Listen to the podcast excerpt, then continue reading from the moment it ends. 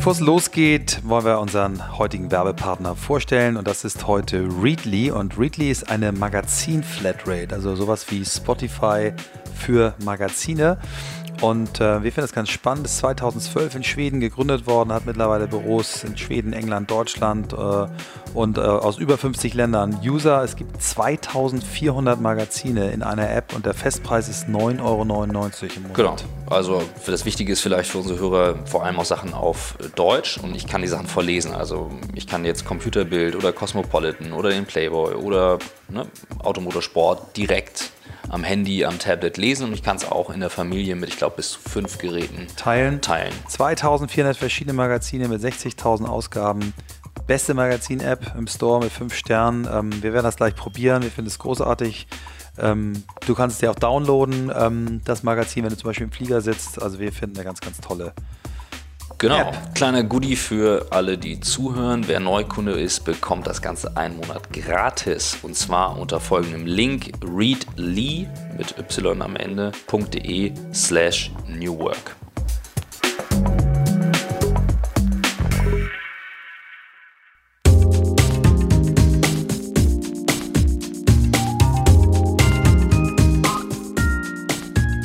Herzlich willkommen zum On the Way to New Work Podcast. Heute nur mit Christoph Magnussen, denn ich bin in München und habe ganz spontan hier einen Gast bei mir und deswegen kann Michael heute nicht dabei sein. Ich sitze nämlich bei Hanno Renner im Personio Büro. Herzlich willkommen. Vielen Dank für den spontanen Überfall. Hallo Christoph, kein Problem. Super, dass es klappt. Hanno und ich kennen uns aus, ähm, ja, eigentlich einem Termin, ich glaube, von, von einem Jahr oder anderthalb Jahren, irgendwie sowas. Ja, so anderthalb Jahren wahrscheinlich. Ja, in, in, Hamburg, ähm, da hast du gerade gegründet oder ihr wart relativ frisch auf jeden Fall unterwegs, weiß ich noch. Und ähm, das, was ihr macht, ist eigentlich äh, on the way to new HR, könnte man es eigentlich nennen. Ähm, ihr bringt eigentlich alle ähm, HR-Abläufe in die Cloud auf eine Plattform, bündelt die zusammen, super simpel. Und äh, das war auch der Anknüpfungspunkt, da ich eben mit diesen Tools zu tun hatte, dass wir beide dann zusammensaßen. Habe ich das so richtig in etwa umrissen? Ja, genau. Also ich meine, in einem Wort nennen wir es das HR-Betriebssystem im Prinzip. Mhm. Wir versuchen den ganzen Lebenszyklus eines Mitarbeiters äh, im Unternehmen digital abzubilden. Und dabei versuchen wir eben zum einen natürlich ein Tool für die HR zu äh, bauen, um denen die Abläufe einfacher zu machen, aber gleichzeitig eben auch die Mitarbeiter in die HR-Prozesse mit einzubeziehen. Das heißt, Personio ist nicht nur ein Tool für die HR, sondern fürs ganze Unternehmen und jeder ist da, hat einen eigenen Account und ist mit eingebunden. So Themen wie nachher, ich buche einen Urlaub oder ich kann Feedback geben und so weiter, das sind so Sachen, die dann mit, äh, mit drin wären auch. Genau, ganz genau. Man wird auch in Recruiting-Prozesse manchmal ja mit eingebunden. Mhm. Onboarding-Prozess ist kollaborativ, äh, weil manchmal der Vorgesetzte, der Mitarbeiter, jemand aus HR, der Office Manager mit ja. involviert ist und so weiter. Und so werden die Prozesse jeweils mit den Stakeholdern, die involviert sind, mit eingebaut. Sehr cool. Du hast es mir natürlich schon mal erzählt, aber ähm, die Hörer kennen es jetzt noch nicht, was deine Motivation war, das zu machen, weil du kommst ja ähm, nicht ursprünglich aus dem Bereich, sondern hast du gesagt, okay, das ist für mich aber etwas, wo ich äh, jetzt angreifen möchte. Und äh, das fand ich sehr spannend. Genau, also ich glaube, was, also ich hatte zwei Motivationen ursprünglich, äh, ein Unternehmen zu gründen im Prinzip. Also eine war ähm, selber ein Unternehmen zu bauen, das, das wirklich, wo ich selber drin arbeiten wollen würde, sozusagen, also wirklich eine coole Arbeitsumgebung zu schaffen, ähm, Mitarbeitern irgendwie ein Umfeld zu halten, wo sie gern da sind, aber auf der anderen Seite eben auch ein, ein Bereich, der durch Digitalisierung vereinfacht und verbessert werden kann, mit äh, zu unterstützen und zu verbessern. Und da bin ich eben äh, vor ein bisschen jetzt zweieinhalb Jahren äh, drauf gestoßen, zu meiner Überraschung, äh, wie weit HR da besonders in kleinen mittelständischen Unternehmen noch bisschen hinterherhängt in der mhm. Digitalisierung, mhm. ja, aus verschiedenen Gründen aus meiner Sicht, aber ich denke vor allem äh, auch damit, dass, dass eben HR oft so ein bisschen stiefmütterlich behandelt worden ist äh, und jetzt aber mehr und mehr Bereiche unter, im Unternehmen digitalisiert worden sind und jetzt auch die Leute merken, okay, in HR äh, ist eigentlich inzwischen immer wichtiger, weil Mitarbeiter ja. immer wichtiger werden, äh, Recruiting immer wichtiger wird und dementsprechend da auch die Digitalisierung Einzug hält. Und da haben wir eben gemerkt, dass wir diesen vielen Leuten, die das noch mit Excel-Listen lokal machen, die sie durch und her schicken und dass sehr viele Probleme gibt, die man eben ganzheitlich abbilden kann. Aber ich merke das, also wir haben gerade selber rekrutiert, also wir haben euer Tool nicht im Einsatz, sollte ich vielleicht mal disclosen, ähm, aber wir haben natürlich darüber gesprochen, ob wir, ob wir es Kunden mitempfehlen und ich weiß, ähm, ich glaube, ohne zu viel zu verraten, Michael hat es in seiner Firma im Einsatz und ist damit sehr happy ähm, und haben dann eben auch die Abläufe darüber transparenter gemacht, schneller gemacht, ähm, weil es eben auch super passt zu allen anderen Cloud-Tools. Das ist eigentlich nur ein Klick dann entfernt vom, vom Rest. Ganz genau, wir ja. haben also auch schon allein von den Accounts natürlich, wenn man zum Beispiel Google nutzt und Google, äh, Google Single Sign-On und ja. so weiter. Also man hat da diese ganzen Sachen natürlich voll integriert äh, miteinander und auch die anderen äh, Dokumente und Schnittstellen zu den anderen ja. Tools, dass man die mitnimmt. Gib mal ein bisschen Hintergrund zu deiner Person, ähm, auch was du vorher gemacht hast ähm, und äh, als du dann gesagt hast, jetzt starte ich, wie das wirklich angefangen hat. Also da ist ja viel dazwischen passiert und es klingt immer alles so herrlich, grüne Wiese, ich habe eine Idee und los geht's, aber das ist ja nun immer meistens weit weg von der Realität. Ja. Ähm, also wie du schon vorher gesagt hast, ich, ich komme eben nicht aus dem HR, ich komme im Prinzip gar nicht aus dem Arbeitsumfeld, weil ich noch nicht noch nie selber, ich sage, ich habe immer, ich habe noch keinen äh, Tag in meinem Leben wirklich gearbeitet, weil als Gründer verbringt man viel Zeit im Büro, aber es fühlt sich meistens nicht an wie Arbeit. Ähm, ich habe äh, aus dem Studium raus gegründet, äh, mhm. hatte vorher natürlich mehrere Praktika gemacht und da kam eben auch die Motivation her, dass ich gesagt habe, okay, es muss so einen Arbeitsplatz geben, den man irgendwie cooler machen kann, wo man lieber mhm. hingeht auch. Ähm, habe aber sonst im Prinzip, also vom Hintergrund äh, Wirtschaftsingenieurwesen mal studiert und ähm, meine andere womit ich neben dem Studium viel Zeit verbracht habe, war Segeln. Ich habe als Skipper äh, äh, gearbeitet, mein ganzes Studium über und da viel Zeit mit verbracht. Und dann eben äh, aber parallel zu meinem Studium des Wirtschaftsingenieurwesen noch Technology Management hier in München am CDTM studiert, was so ein Hub für Startups in München ist, wo sehr viele Unternehmen schon rausgekommen sind und wo mich auch so ein bisschen diese unternehmerische Motivation gepackt hat im Prinzip. Und dann ähm, hatte ich das Glück, dass das dadurch, dass ein interdisziplinäres Programm ist, ähm, da eben nicht nur äh, welche aus einem Studiengang sind, sondern ähm, Ingenieure, BWLer, ITler und so weiter. Und da haben wir dann so ein bisschen, hatte ich dann meine Mitgründer über das Programm im Prinzip kennengelernt äh, und bin äh, eben darüber auch an, auf dieses Problem gestoßen. Mhm. Und dann haben wir anfangs natürlich, wie man das macht, versucht erstmal das, das Kernproblem, was damals war, eine Excel-Liste, ähm, die einfach äh, alle Daten, alle Mitarbeiterdaten, Gehälter und so weiter beinhaltet, zugänglich zu machen für mehrere Leute auf die verschiedenen Bereiche, die ähm, macht. Das ist auch immer bis heute noch einer unserer USPs, dass man extrem anpassbar, besonders das Rechte- und Rollenkonzept hat, dass man genau bestimmen kann, wer was äh, wo mhm. sehen kann. Das war auch so das initiale Problem, was wir sehr viel bei Unternehmen gehört haben. Und äh, dann, als wir gemerkt haben, eben dieses, dieses Ur, äh, dieses ursprüngliche Problem, wenn man das mal den Leuten oder diese Lösung oder dieses erste Tool, was wir gebaut haben, was winzig war, den Leuten präsentiert hat, dass die dann relativ schnell sagen, äh, ja krass, das hilft mir A, B, C und das war mhm. auch so ein bisschen äh, im Vergleich zu einem, zu einem anderen Startup-Idee, an dem wir äh, vorher äh, mal für ein halb, dreiviertel Jahr mal gearbeitet haben, wo es immer so war, man musste, es gab um Feedback für Public Speaking, vielleicht sollte ich dir das mal zeigen, weil du öfters mal oh, cool, ja. Public Speaking ja, äh, dem machst. Das ist ein Tool, wo man Feedback einsammeln kann. De facto ja. war es aber so, man muss den Leuten immer erklären, äh, was die Probleme sind und dann die Lösung präsentieren. Okay. Und, äh, und bei Personio oder dem Problem, das wir da gelöst haben, habe ich gemerkt, dass die Leute das Problem schon kennen. Das heißt, du musst wirklich nur die Lösung präsentieren, nur erklären, schau mal, wir machen ABC und dann sagen die schon, ach ja, das löst mir ja BCD. Und mhm. wirklich dieses, äh, das war so dieser Moment, wo wir gemerkt haben, okay, da ist wirklich ein großer Need da und dann eben auch gemerkt haben, okay, von diesem initialen Problem kann man noch viel weiter außenrum mit Wie aufbauen. groß war der da als Team zu dem Zeitpunkt? Ähm, also ganz initial waren wir, äh, also wir haben halt ganz initial zu zweit gegründet, ja. hatten noch zwei weitere Gründer, die dazugekommen sind, also ein Gründerteam von vier ähm, und sind dann eben so die ersten anderthalb Jahre ähm, ganz langsam aus, aus Umsätzen gewachsen. Im Prinzip anfangs keine Kosten, haben an der Uni gearbeitet, hatten, mhm. haben uns keine Gehälter gezahlt und dann so langsam eben erste Kunden äh, aufgebaut äh, und dann bis zu sieben Mitarbeiter auch irgendwann ein kleines Büro finanzieren können von unseren ersten Umsätzen und dann eine Finanzierungsrunde eingesammelt, einfach um dieses äh, Wachstum und die weiteren Positionen, die wir benötigt haben, um das Wachstum zu stemmen. Wie groß seid ihr heute? Heute haben wir 63 Mitarbeiter. Und jetzt nochmal wahrscheinlich in Richtung 100 dann irgendwann. Genau, also Jahresende sollten eigentlich noch so, wenn wir den Hiringplan einhalten, 95 werden. Warte mal, ich gucke jetzt mal gerade auf die Uhr. Der Podcast wird spät veröffentlicht, aber es ist jetzt schon der 25. Oktober. Sportlich. Genau, also äh, ich meine, äh, ich rede jetzt dann, also bei den 95, die wir noch sein wollen bis zum Jahresende, ähm, fangen natürlich nicht alle ja. gleich an. Gibt immer der, der Feind der Kündigungsfrist, die, die im schnell schnell wachsendes Startup verdient hat, aber. Genau, ja. Gehen wir aber nochmal auf die, auf die Startphase rüber. Du hast ja selber am Anfang auch Sales viel gemacht. Und ähm, eine Gemeinsamkeit, die wir damals auch im Gespräch festgestellt haben, mein, in meiner ersten Gründung, ähm, nach der, auch direkt nach der Uni, war auch mein Steckenpferd Sales. Also ich habe wirklich mich hingesetzt, 100 Telefonate am Tag rausgehauen, bis dann die ersten Kunden dabei waren erinnere noch ganz gut, wie wir einen Großkunden damals äh, Mobilcom Debitel gewonnen haben, heute Freenet, ähm, ohne gegründete Firma, ohne Website, nur mit einer PowerPoint-Präsentation und grenzenlosem Selbstbewusstsein. Ähm, wie war deine, deine Anfangsphase? Weil das ist immer so das, wo Leute sagen so, ja, wo fange ich denn an? Und verkaufen ist oft ein Anfang. Wie war es bei euch? Ja, nee, also es ist natürlich klar, auch in unserem Gründerteam, wo die andere, die anderen drei eher ein bisschen von technischen Hintergrund mhm. kommen und damit klar auch mehr den Produktfokus haben, war, war für mich schon der, der Markt- und Vertriebsfokus. Das heißt, ähm, es war Anfang natürlich ein bisschen eine Mischung aus äh, Kunden äh, Research und Kunden verkaufen gleichzeitig. Also während man mit den Kunden geredet hat, habe ich natürlich immer auch Erfahrung gesammelt, was die noch brauchen, um das wieder intern ja. weiterzugeben.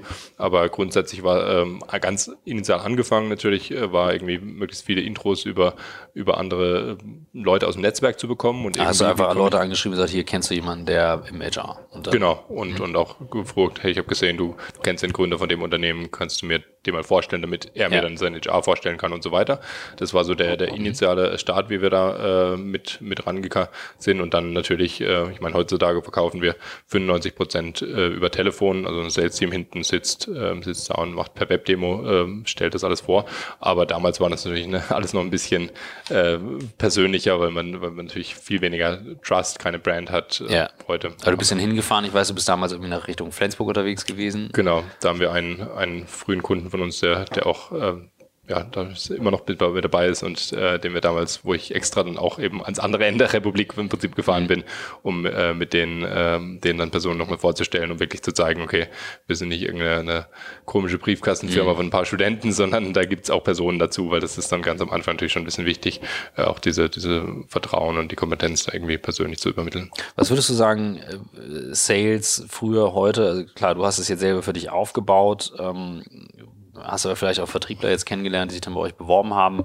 Ähm, wo würdest du sagen, ist die neue Welt anders äh, im Sales, vielleicht auch bei einem digitalen Produkt? Also ich glaube, der, der große Unterschied vor allem bei, bei Cloud-Lösungen ist eben, dass man nicht äh, für den einmaligen Sale verkauft im Prinzip. Also auch unsere äh, Sales-Leute, die äh, sollen natürlich sollen äh, den Kunden, die Probleme des Kunden verstehen, die mit Personio mhm. lösen, aber so, dass sie nachhaltig gelöst sind und der Kunde langfristig dabei ist und nicht dann zwei Wochen später beim Customer Success sagt, äh, ja halt stopp, das habe ich ja alles ganz anders erzählt bekommen. Ähm, was zum einen äh, natürlich in unserem Interesse ist, unser Core Purpose ist Enabling Better Organizations. Das heißt, wir wollen auch, dass die langfristig damit arbeiten mhm. können können. Aber äh, rein auch aus Unternehmen und wirtschaftlicher Sicht ist es natürlich äh, bei, einem, äh, bei einem wiederkehrenden Umsatzprodukt, äh, was, wo du auch dafür sorgen musst, einfach, dass die Umsätze langfristig dabei sind. Mhm. Während früher vielleicht eine, eine On-Premise-Software, da kannst du einfach einmal die teuer verkaufen und dann hast du einen riesen Umsatz generiert und dann kann Sales neuen verkaufen und äh, das ist, glaube ich, eine, eine große Veränderung, mhm. was man auch den den Sales-Leuten, die aus dieser sagen wir mal, alten Welt äh, kommen, erklären muss, dass eben nicht nur geht, irgendwie den Abschluss hinzukriegen, sondern einen nachhaltigen Kundennutzen zu generieren. Wie macht ihr das? Also wie hast du das jetzt aufgebaut, die Trainings und bildest die Leute selber aus oder was macht ihr da? Genau, also wir machen intern ähm, eine Onboarding erstmal, um dass sie das Produkt sehr im Detail verstehen, weil es mhm. eben nicht hilft, äh, wenn, wenn sie zum einen äh, nicht die Funktion erklären können, aber auch vor allem nicht wissen, was vielleicht Personen nicht kann und dann da bewusst sagen können, okay, nee, das können wir bisher nicht, ähm, weil das eben auch wichtig ist, dass da nichts falsch versprochen wird. Ähm, dann haben wir aber auch einen sehr engen Austausch zwischen unserem Customer Access Team und dem Sales Team, ähm, dass die eben immer feedbacken äh, mhm. und, und sich da im Prinzip austauschen. Äh, wir arbeiten bisher komplett ohne Provision, de dementsprechend ist ist es nicht so, dass wir sagen können, okay, die kriegen, kriegen ihre Provision gekartet, wenn ein Kunde dann churnt, aber es ist äh, schon, dass wir das relativ genau analysieren. Mhm. Wenn ein Kunde hinterher unhappy ist, liegt es jetzt daran, dass einfach am Produkt noch irgendwas fehlt, was, äh, oder liegt es daran, dass ihm irgendwas Falsches verkauft wurde oder vielleicht ein falscher Fit war. Und gleichzeitig haben wir auch im Sales-Team ein Sales Development, der dann vor den Account Executive sitzt und erstmal überhaupt prüft und die, die Anforderungen abgreift und wirklich nur die dann weiterlässt, die eigentlich äh, auch die Erwartungen haben, die Person abdecken mhm. kann. Wie viel bist du selber noch eingebunden in auch Sales oder setzt du dich selber auch mit in, in den Customer Success mit rein und äh, schaust mal, was die Kunden sagen? Also Customer Success bin ich selber nicht involviert. Da haben wir einen, einen Head-Off, der mhm. einen super Job macht und das ist mit unser größtes Team. Äh, der Jonas, der ja, leitet das ganz ohne, dass ich da involviert sein muss und da bin ich sehr glücklich. Ähm, Im Sales äh, fehlt uns die, diese Person noch. Da sind wir auch gerade auf der Suche noch jemand, der das langfristig mit, mit aufbaut. Dementsprechend bin ich da noch relativ eng dran. Ähm, also ich, ich führe die äh, Sales-Mitarbeiter persönlich und gebe natürlich dann auch Feedback und müsste aber auch ab und zu damit involviert sein, gerade mhm. bei, bei schwierigen Calls oder größeren Kunden, äh, wenn es eben jetzt noch offene Punkte gibt oder die manchmal dann trotzdem sagen, okay, wir wollen uns hier auf was langfristig committen und wir wollen am nächsten Mal mit der Geschäftsführung sprechen oder sowas. Das heißt, solche Involvements habe ich dann schon noch im Sale, aber es wird ja. weniger und ich habe jetzt auch keine persönlichen Accounts mehr, die ich selber betreue. Mhm. Du, wir, wir haben eine, eine weitere Leidenschaft, die wir beide teilen, das ist das Segeln. Ähm, ich glaube, du hast das nur sehr viel exzessiver betrieben als ich je in meinem Leben. Ähm, obwohl ich aus Kiel komme, äh, bin ich eher der, der Hobby-Segler, äh, freue mich aber über Boote und habe viel Prinzipien vom Segeln irgendwie verinnerlicht. Gibt es Dinge, wo du sagst, aus deiner Segelerfahrung, ähm, auch Umgang mit einer Crew auf dem Schiff und solche Themen, die du heute spürst, dass sie dir hier im Aufbau einer Firma helfen. Also ich sollte vielleicht mal dazu sagen, wir sitzen echt in einem sehr schönen Büro, langgezogen, grüner Raum. Ich äh, packe noch ein Foto dazu. Ähm, und es ist alles sehr, es macht einen sehr guten, sehr ruhigen Eindruck. Und du bist ja auch ein sehr ruhiger Typ. Gibt es irgendwas, wo du sagst, das äh, habe ich aus dem, aus dem Segeln raus mitgenommen? Deswegen ist das so? Also ich denke, äh, gerade dadurch, äh, wie gesagt, ich habe keine äh, 20-jährige Arbeitserfahrung, wo ich irgendwie Teams mit aufgebaut und geleitet habe. Dementsprechend ähm, ja, musste ich meine Teamleitungserfahrung anderweitig sammeln äh, und ich denke, da hat sicherlich das Segeln äh, geholfen und gerade auch diese, diese Crews. Ich habe eben, wie gesagt, oft in den Sommern als Skipper gearbeitet und da kam jede Woche eine neue Crew von erwachsenen Leuten, die man auch irgendwie managen muss im Prinzip und auch schauen muss, dass die äh, die Sachen so machen wir uns da unterstützen, wo man hilft, aber gleichzeitig natürlich auch da, das ist das Diffizile daran, äh, im Prinzip zwar eine rechtliche Weisungsbefugnis hat sozusagen, weil die mhm. natürlich äh, am Endeffekt äh, der Skipper äh, sagt, was passiert, aber äh, andererseits sind es natürlich Gäste, die irgendwie da einen Urlaub gebucht haben und denen man jetzt auch nicht sagen kann, du machst jetzt das, sondern ich glaube, das ist was, äh, wo man sehr viel äh, dann lernen muss, wie man äh, jemand dazu bringt, was mhm. zu machen, äh, was man will und was, was wichtig ist, ohne dass die Person jetzt das Gefühl hat, sie wieder rumkommandiert. Und ich denke, ähm, das ist sicherlich was, was man, äh, was ich hier auch äh, teilweise hoffentlich mit einbringen kann, dass, dass die Mitarbeiter nicht das Gefühl haben, äh, dass, dass sie micromanaged werden. Das ist auch mhm. ein sehr wichtiger äh, Teil eigentlich von unserer Unternehmensphilosophie, dass wir sehr stark auf Ownership setzen. Wir arbeiten mit OKRs und da eben sehr, sehr Output getrieben, dass wir uns auf Ziele festlegen, aber dann das Wie äh, sehr, sehr frei wird und wir wirklich auch wollen, dass die Leute selber darüber nachdenken. Und ich glaube, das ist auch was, was ein bisschen aus dem Segeln oder Menschen der Crew ähm, mit mit vergleichen kann.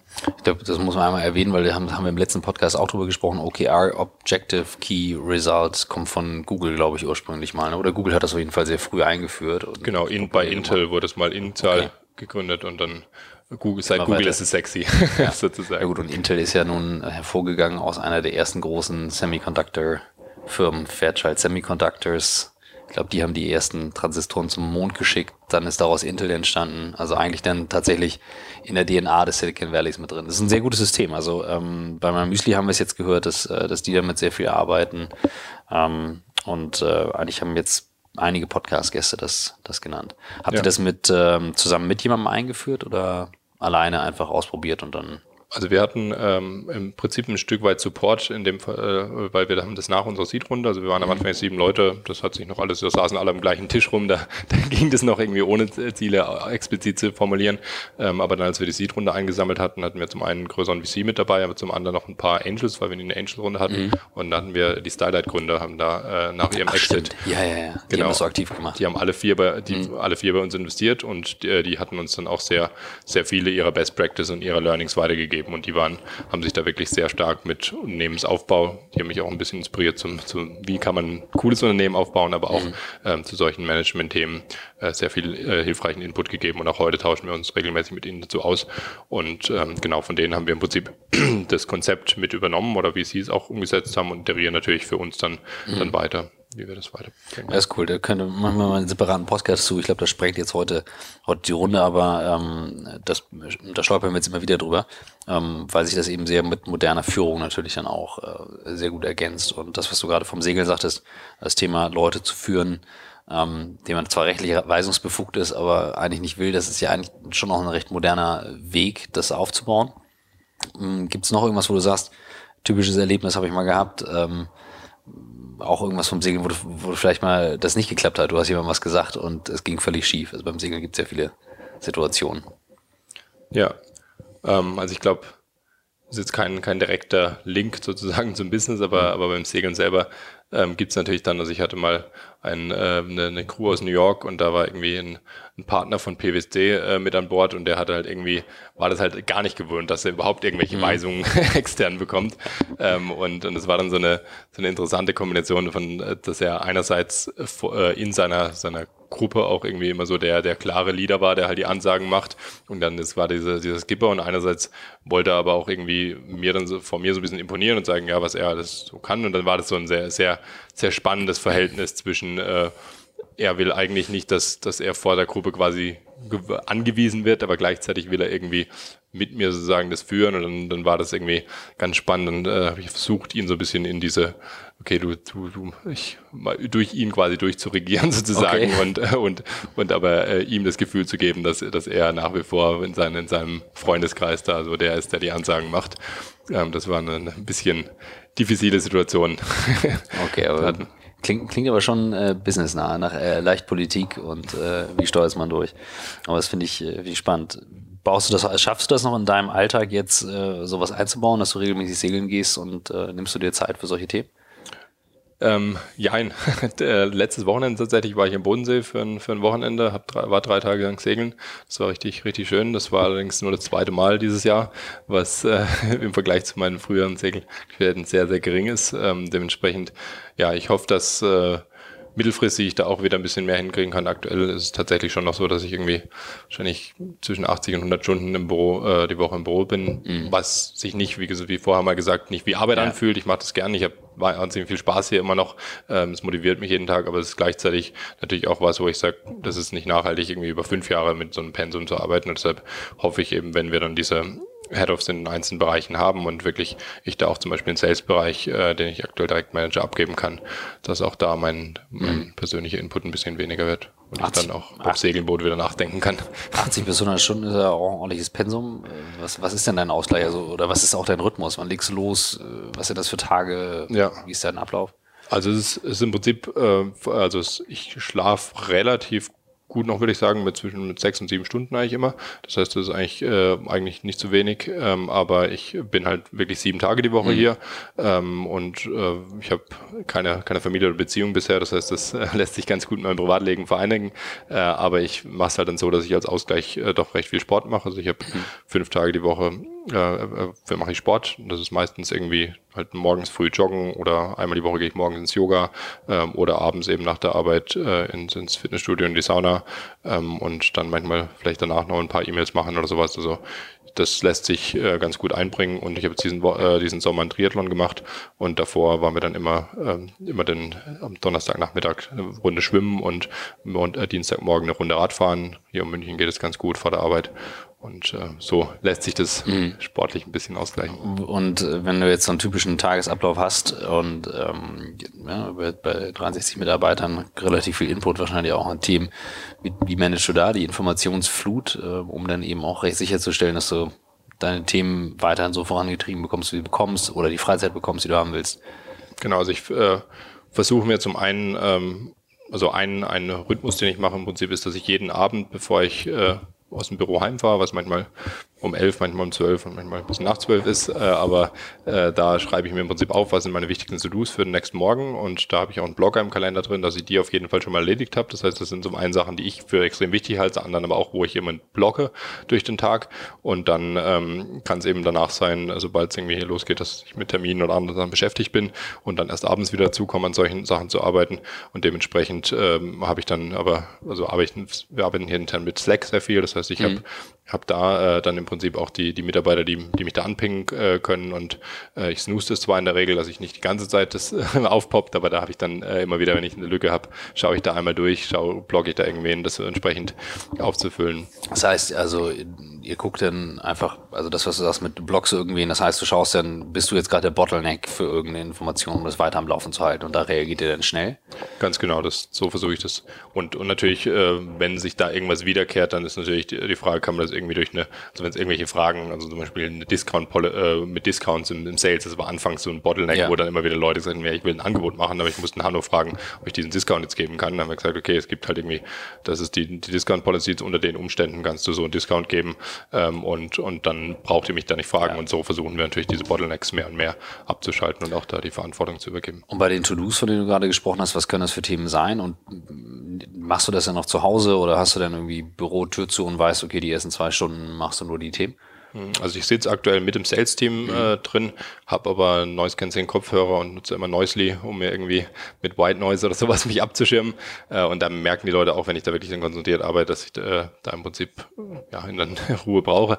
Manchmal mache ich äh, Homeoffice beziehungsweise an vielen solchen konzentrierteren Themen arbeite ich dann am Wochenende eben.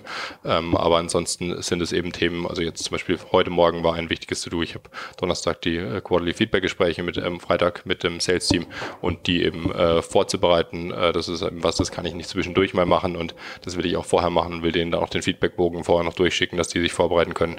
Und das muss einfach heute Morgen passieren und das habe ich mhm. dann am Morgen gemacht.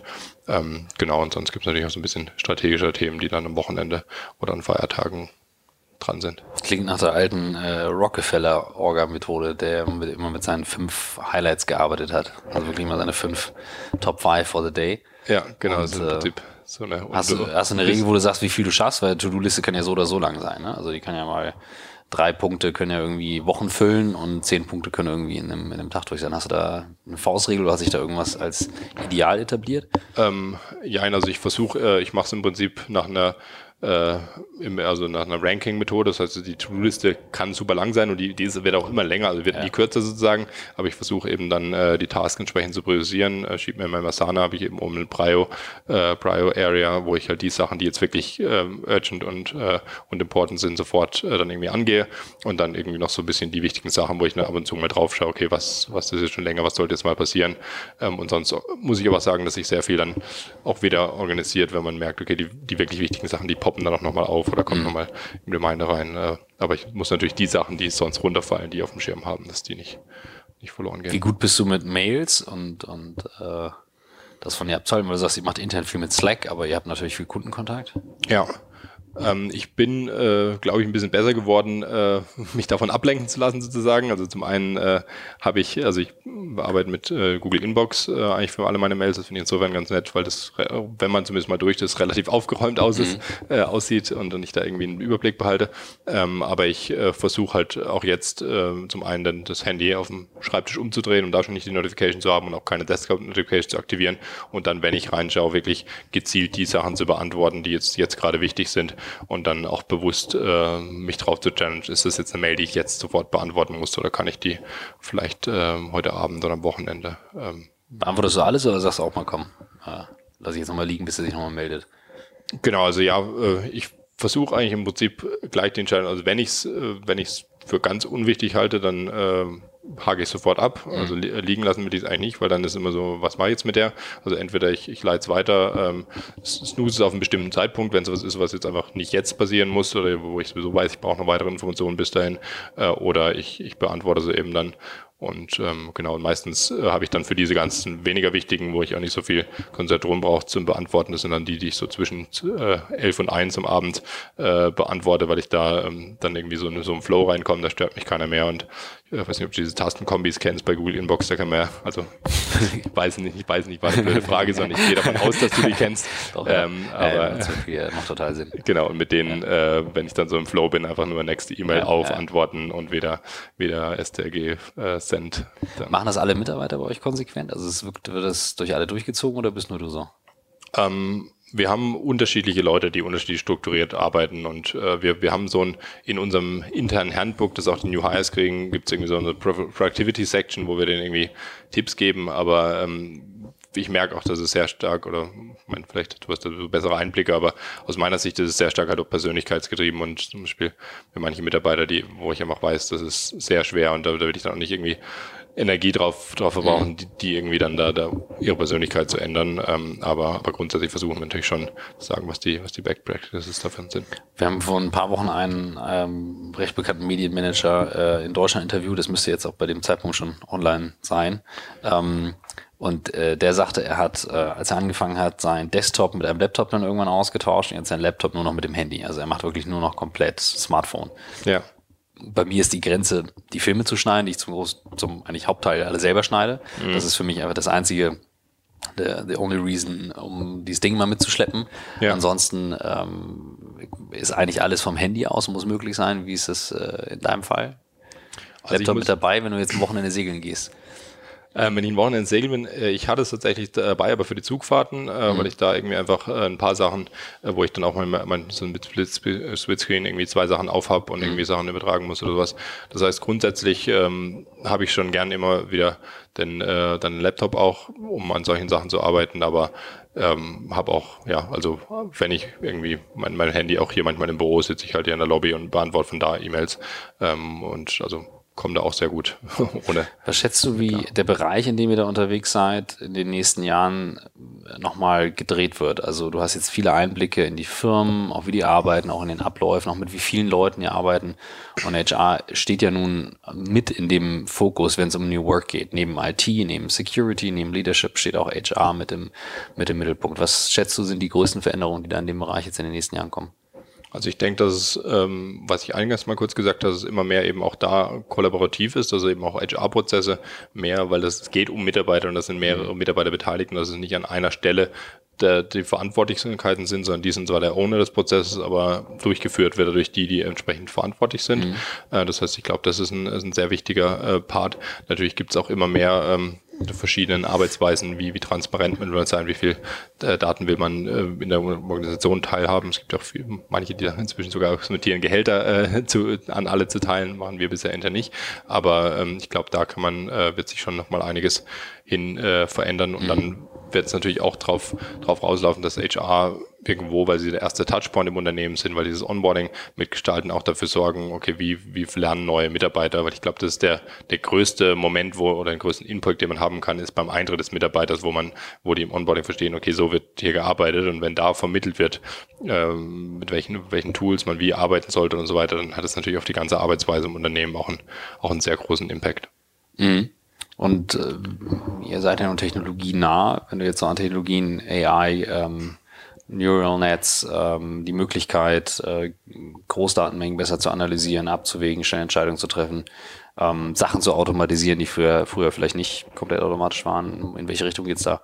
Ja, also ich denke, ähm, ist also gerade diese ganzen Image Recognition Themen mhm. nehmen, äh, nehmen schon immer mehr Themen ab sozusagen. Man kann muss immer weniger händisch. Also ich sehe zum Beispiel in unserer Finance-Abteilung auch, wo, wo viel äh, abgenommen wird, gleich natürlich mit Lebensläufen oder immer mehr einfach von diesen Dokumenten, die teilweise auch nötig mhm. werden, die man damit darüber automatisieren kann.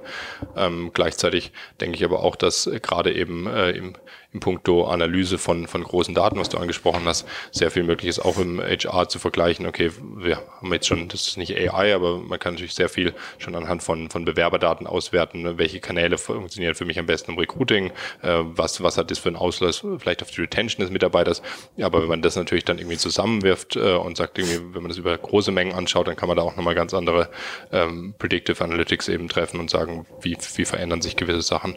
Und ich glaube, da kann schon auch mit AI sehr viel möglich sein. Wenn jetzt äh, Homo Deus eintritt, äh, wie in dem Buch beschrieben, und äh, der Algorithmus analysiert jetzt deinen Lebenslauf und sagt, sorry, äh, sie passen nicht auf die Stelle.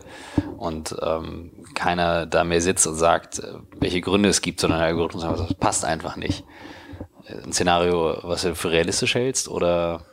Ja, also ich, de ich, denke, äh, gerade in, äh, eben in Unternehmen mit großem Bewerberaufkommen kann man das, äh, glaube ich schon, dass so eine eine Voranalyse, weil ich, man kann äh, sehr viel im, ich meine, im Endeffekt ist es ja nicht anders, als was der HR-Manager auf den ersten mhm. Blick macht. Und gerade, man will ja auch, äh, dass das irgendwie unbiased ist von, von Foto, äh, Geschlecht oder sonst irgendwas, sondern dass das wirklich neutral analysiert wird. Und da glaube ich, ist, ist sogar ein Computer wahrscheinlich besser als ein HR-Manager. Ähm, ich denke dann, äh, es gibt auch jetzt äh, immer mehr noch auch solche Analysemethoden, äh, wie man dann im Interview, wie äh, die, äh, die Persönlichkeit das auch bewerten kann über die Art, wie die, wie die Fragen beantworten, gewisse Fragen. Ähm, da bin ich noch ein bisschen skeptisch, weil ich glaube, so ein bisschen diesen, diesen wirklichen Cultural Fit und dieses Gefühl, passt die Person hier rein, das ist, glaube ich, schwer zu automatisieren, aber ich denke, in den früheren Stadien des Prozesses ähm, kann man auf jeden Fall viel auch automatisieren. Wie weit geht ihr in der Technologie? Also was ist noch so in den nächsten Jahren von euch an Innovation zu erwarten?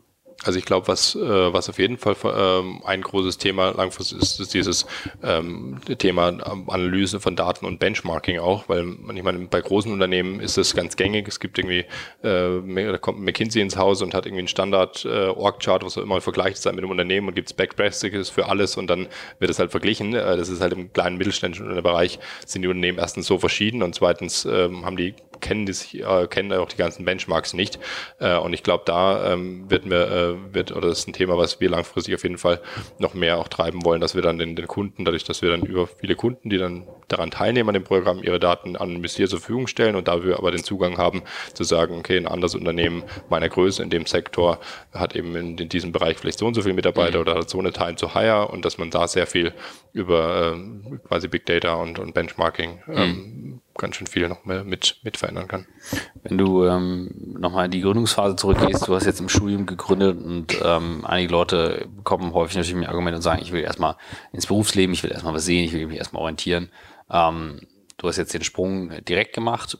Würdest du sagen, ähm, war genau richtig, würdest du wieder so machen? Würdest du einen Zwischenschritt machen? Und äh, was würdest du dort äh, Studenten jetzt empfehlen? Oder vielleicht auch Schülern? Also wir haben vor ein paar Wochen äh, einen Schüler äh, gehabt, der ist 15 und führt am Nachmittag seine Agentur mit zwölf Mitarbeitern. Äh, morgens muss er halt in die Schule, die Schulpflicht.